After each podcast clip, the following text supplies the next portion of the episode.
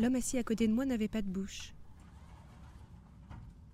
Il avait une barbe en revanche qui descendait jusqu'en dessous du menton et remontait le long de ses pommettes. Elle était noire, dense, et redessinait l'ovale de son visage dissimulé sous un textile bleu pâle.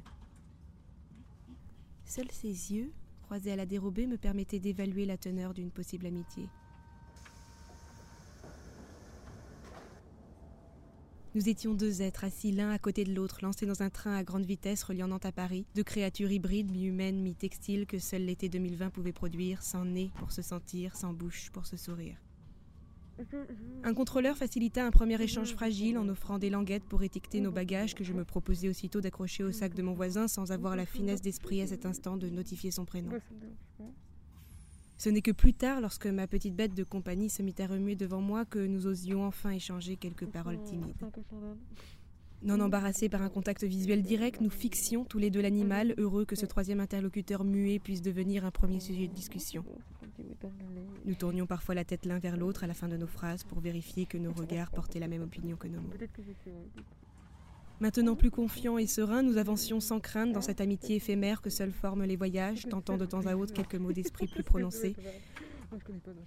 Pas de franc sourire décelable, mais le frémissement du tissu ou l'étirement d'un élastique laissait alors présumer que la blague était bonne. Il était marin, et pour lui redonner figure humaine, je le faisais naviguer d'Adoc à Corto Maltese, d'Henri de Montfred à Cousteau, sans qu'aucun de ces noms ne s'amarre pourtant parfaitement aux quelques traits que je pouvais percevoir de lui.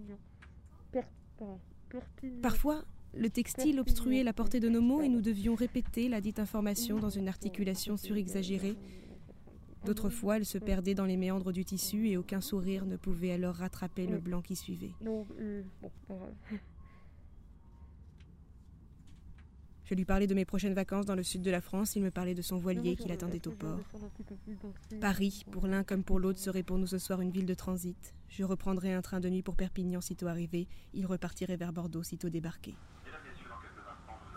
Lorsque le train ralentit, je me levai déjà pour attraper mon bagage et une personne s'intercala aussitôt entre nous, si bien que je fus contrainte d'aller de l'avant dans l'allée et lui de rester en arrière devant nos sièges. Son masque se gonfla alors et je l'entendis me glisser un Bonne vacances lancé à la va-vite.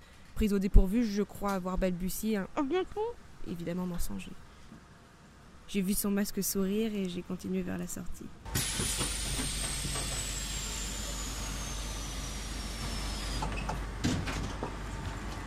Il était un marin de passage, ce dont on ne se souvient pas du visage, qu'on quitte sans se promettre au revoir à un port ou à une gare.